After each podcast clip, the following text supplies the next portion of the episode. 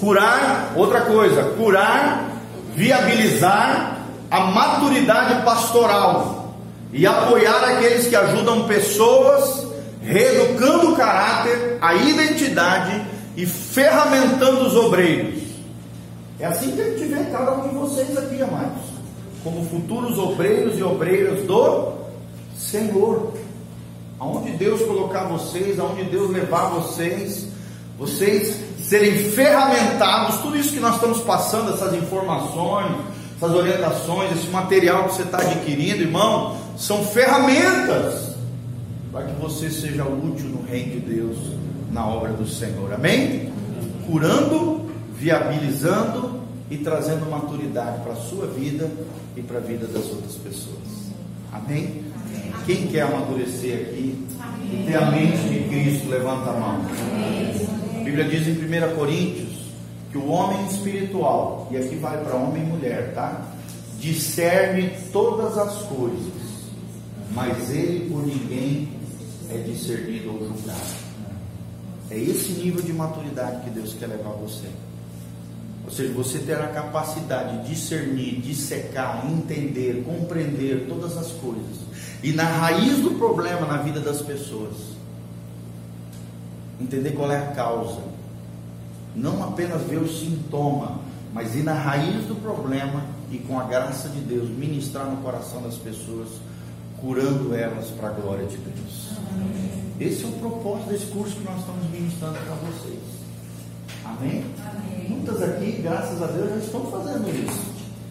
Já são uma benção. Imagina mais ferramentado. Gente, eu tenho 21 anos de pastor já, 21 anos. Por mais que eu seja novo, eu tenho 21 anos de ministério, tá? De pastor eu tenho uns 15. Quando eu adquiri esse material, já li três vezes esse livro, estou lendo uma quarta vez agora, esse material que vocês estão em mãos, e sempre estou lendo, relendo, pregando, ensinando, preparando PowerPoints, então é o melhor material que eu já vi sobre como lidar com o problema das pessoas e com os nossos próprios problemas. É uma ferramenta poderosíssima. Fiz o curso lá 12 dias lá em Curitiba, que é o que nós estamos ministrando para vocês aqui. E, gente, foi o melhor curso que eu fiz na minha vida. Depois, é claro, do Instituto Bíblico que eu fiz lá no México. E lá foi dois anos, né? Não foram 12 dias, foram 12 anos. Foram, dois anos estudo. Fora os estudos que a gente fez aqui no Brasil e tal.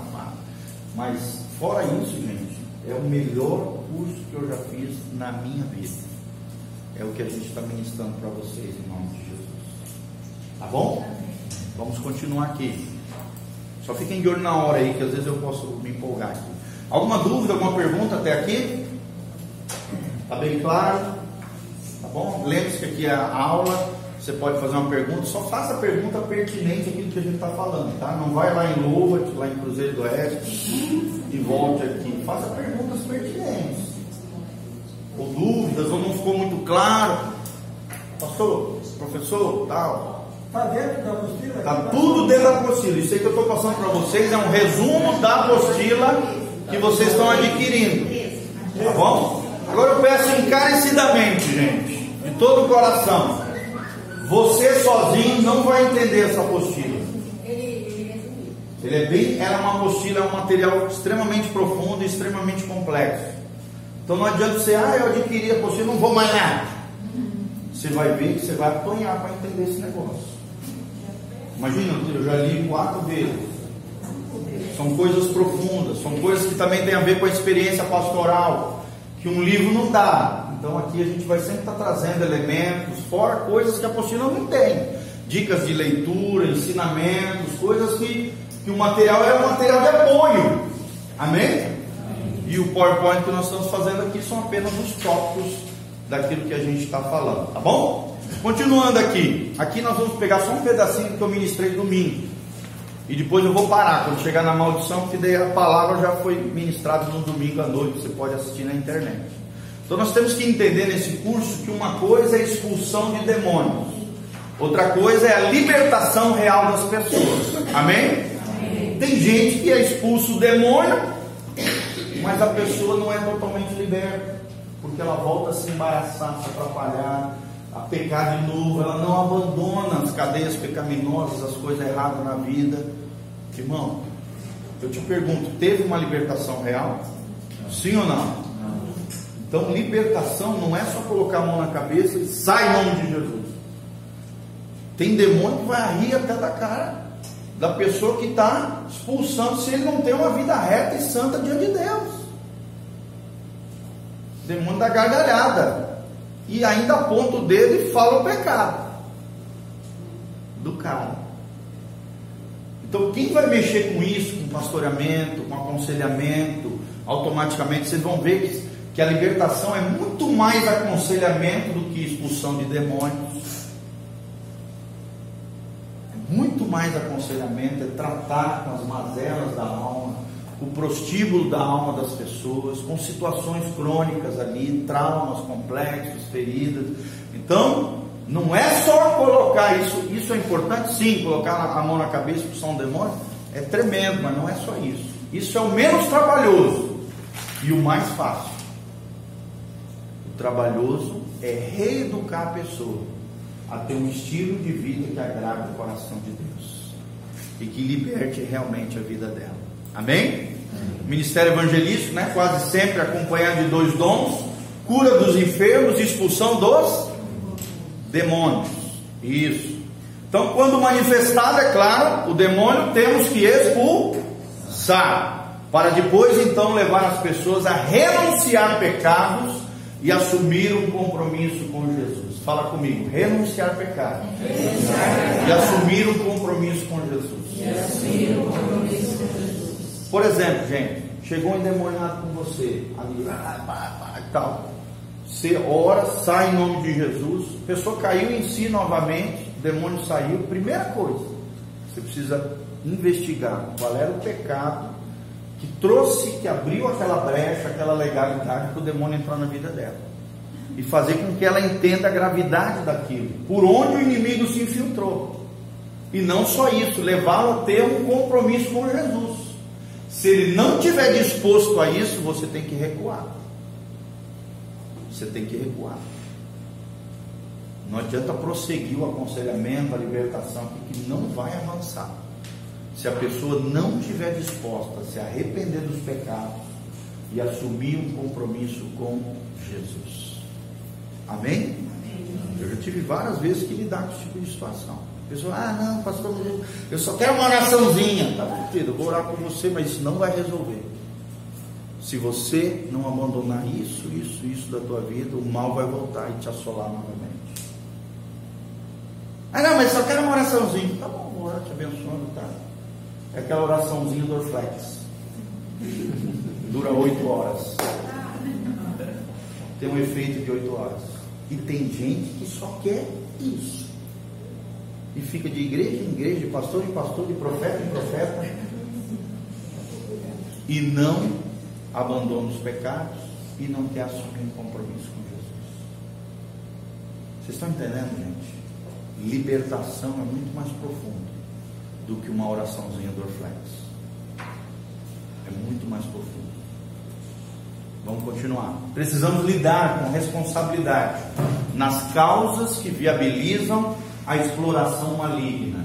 Ou seja, o que é que está causando aquela ação maligna na vida das pessoas. Nós precisamos ir na raiz dos problemas. Ok?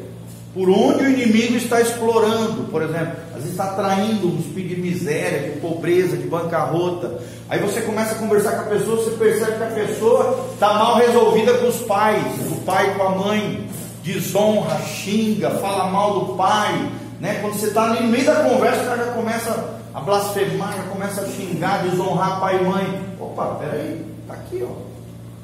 É por aqui que o inimigo tem entrado. Porque quando você desonra pai e mãe, gente, você vai atrair dois espíritos sobre a tua vida: espírito de morte e espírito de miséria, sabia?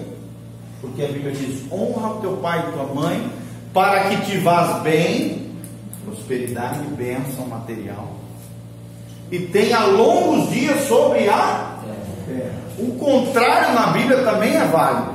Se você desonrar pai e mãe, o que, que você está atraindo para a tua vida? nada vai bem. Miséria, pobreza, bancarrota, ruína, destruição financeira. Em vez de ter longos dias sobre a terra, a desonra vai trazer o quê? Curtos dias sobre a terra. Quem é que assola essa pessoa? Um espírito de morte prematura. E aí você entende por que tantos e tantos adolescentes, jovens morrem de maneira trágica muitas vezes, porque desonram quem? Os pais. Vocês estão entendendo? Todo princípio de Deus que é violado traz uma consequência no mundo espiritual. Nós aprendemos ontem. Fala. No caso, Lê? eu, Fala. quando a família, no caso, a mãe e o pai é meio alienado, eles que são fora da casinha. Mesmo assim, não interessa se o pai é bom ou mal, se a mãe é boa ou mal, pelo simples fato deles terem te gerado, eles são dignos de honra e de respeito da sua parte. Tá bom? É independente, isso é incondicional na palavra de Deus, é um mandamento do Senhor. Você não é obrigado a fazer o que teu pai e tua mãe quer. Se você olha que o conselho dele não tem nada a ver com a Bíblia, você sabe que não é legal, mas isso não te dá o direito de desrespeitá-los, desonrá-los, entendeu? Ainda mais quando você está adulto, né? Você já é adulto, tem autonomia nas suas escolhas e tal. Você pode fazer aquilo que Deus te direciona, aquilo que racionalmente você vê que é a melhor opção. Mas isso não te dá o direito de desonrá-los, xingá-los, ofendê-los, maltratá-los. É isso que nós estamos falando aqui. Entendeu? Compreendeu? Deu para entender? Fala. A Bíblia não fala que nós temos que amar os né? mas nós temos que honrar. Sim, eu creio que temos que amá-los também. Não, é- Mas a obrigação é É honrá-los. honrar. Porque a Bíblia diz que nós temos que amar até os nossos inimigos, né? Então, até se teu pai e tua mãe é teu inimigo, como por exemplo tu citou ali muitas vezes, né? tem pai e mãe que é ruim, gente. Tem pai e mãe que é manipulador, que é tirânico, mas mesmo assim isso não te dá o direito de desonrá-los. Entendeu? Tem pai e mãe que fizeram coisas trágicas, traumáticas e horrendas, mas nem por isso isso te dá o direito de desonrá-los. Vocês estão entendendo? Pelo simples fato de que eles te geraram, te botaram no mundo, por mais que você não compreenda tudo que aconteceu na vida deles, às vezes eles não te deram porque eles não tinham de onde dar, eles também não receberam. Foram maltratados, assolados, esfacelados, feridos. Você está me entendendo? Mas isso não te dá o direito de desonrar. Se você quer ter uma vida próspera e ter longos dias sobre a terra, honra teu pai e tua mãe. É incondicional isso diante de Deus. É um mandamento, não é um conselho de Deus, gente. Não é uma opção na Bíblia que se eu quiser, se meu papai e mamãe me agradar, eu vou fazer. Não. É incondicional. Você pode não concordar com as coisas que eles estão fazendo e tal. Você pode se posicionar dentro daquilo que eles estão fazendo de errado, mas sempre com amor, com graça, com respeito, com educação, sem desonrá-los. Amém?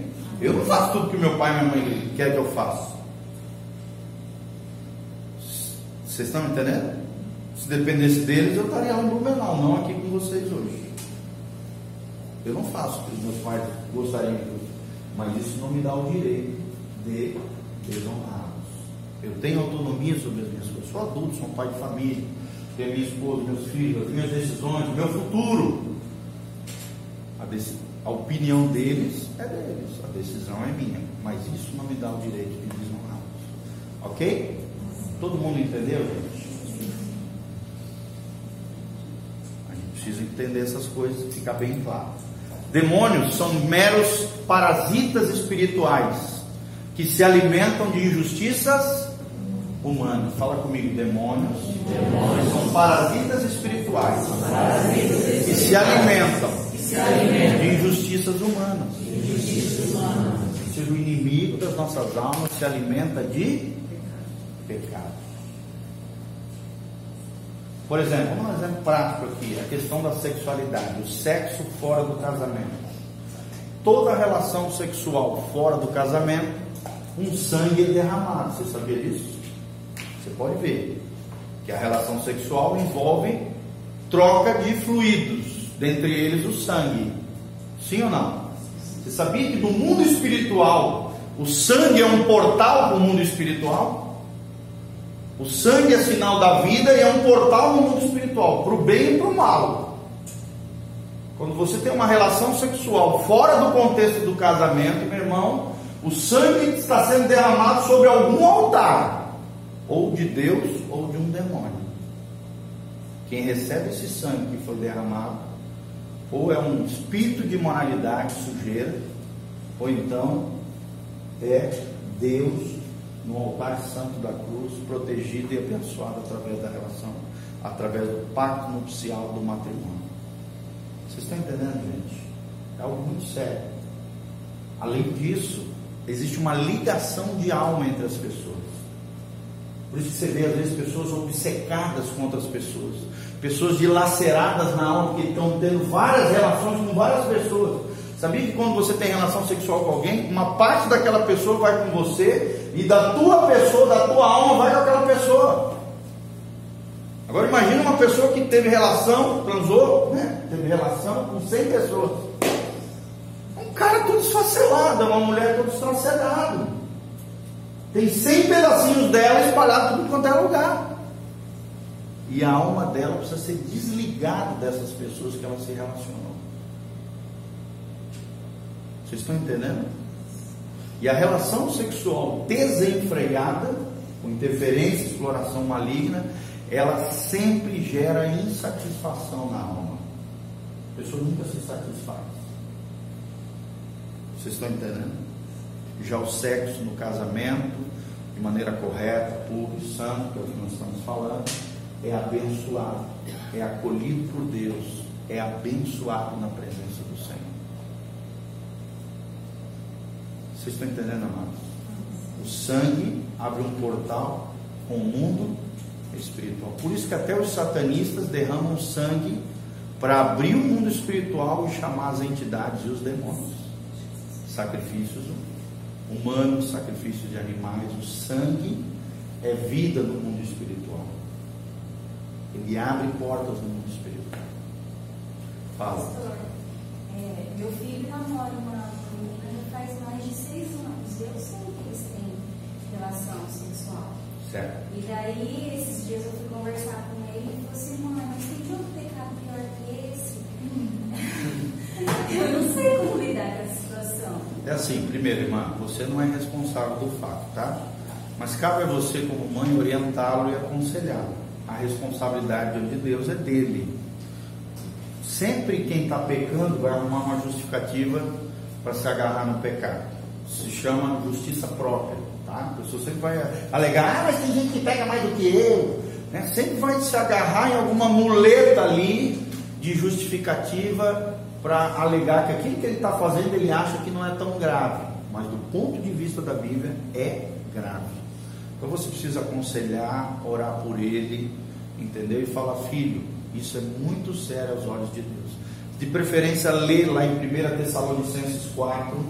Note aí, 1 Tessalonicenses 4 é o melhor texto da palavra de Deus para falar acerca da questão sexual. A Bíblia deixa bem claro ali, do versículo 1 ao versículo 8, qual é a vontade de Deus com relação à sexualidade. A Bíblia diz: é a vossa santificação, que vos abstenhais da imoralidade, da prostituição Prostituição ali não é vender o corpo. É de 1 a 8, tá? Se eu não me engano, é de 1 a 8. Você começa no 1 e vai até o final do trecho. Pastor, e daí tem consequência, né? Tem consequência. Tem consequência, além das consequências naturais, um filho às vezes gerado fora do tempo, né? abortos espontâneos, abortos, situações crônicas emocionais na vida das pessoas, né? às vezes um casamento que tem uma série de perturbações porque teve ali pulada, né? Aprontada antes do casamento. Tudo isso vai trazer consequências. Se lembra que eu falei ontem? Não existe impunidade no mundo espiritual. Não existe impunidade. Vai ter consequência. No mínimo, nesse caso, psicológica, emocional, uma série de coisas. E você, como mãe, você tem que orar por ele. Teu filho já é grandão, né? Já é adulto. Orar por ele, cobrindo ele em oração, no sentido de ir orientá-lo, aconselhá-lo. Lendo 1 Tessalonicenses 4. Esse assunto aí. É, não. Aí, aí larga a mão, no sentido, deixa ele fazer as escolhas dele, igual Deus faz com nós. E ora e interceda por ele. Tá bom? Você não é responsável, ele é responsável. Fala. Dentro de casa é pior, né? Dentro- É, agora dentro da sua casa, se você é a governanta ali do lar, a dona do ambiente, não permita que façam isso, gente. Porque o teu lar é santo, a tua casa é santa, a tua casa tem que ser consagrada a Deus. Não é a casa da mãe Joana. Entendeu? Aí você precisa se posicionar. Ó, quer fazer coisa errada, faça lá fora. Você sabe que isso é errado, a mãe já te alertou. Eu vou estar orando por você para que Deus toque o teu coração, mas coisa errada aqui dentro da- de casa não. Eu já vi mães falarem que é melhor, Fala, querido. Não, tem pai e mãe que dá camisinha É. para os filhos, melhor fazer que paga anticoncepcional. Gente, fala. Do ponto de vista de Deus, isso é uma aberração. Fala, Carlinhos, o primeiro, né? Foi tu. Só lembra, tá? Fala. Não, já deu 20 minutos. Ah, já deu? Ah, já acabou. Tá. Beleza, gente. Um abraço. Valeu.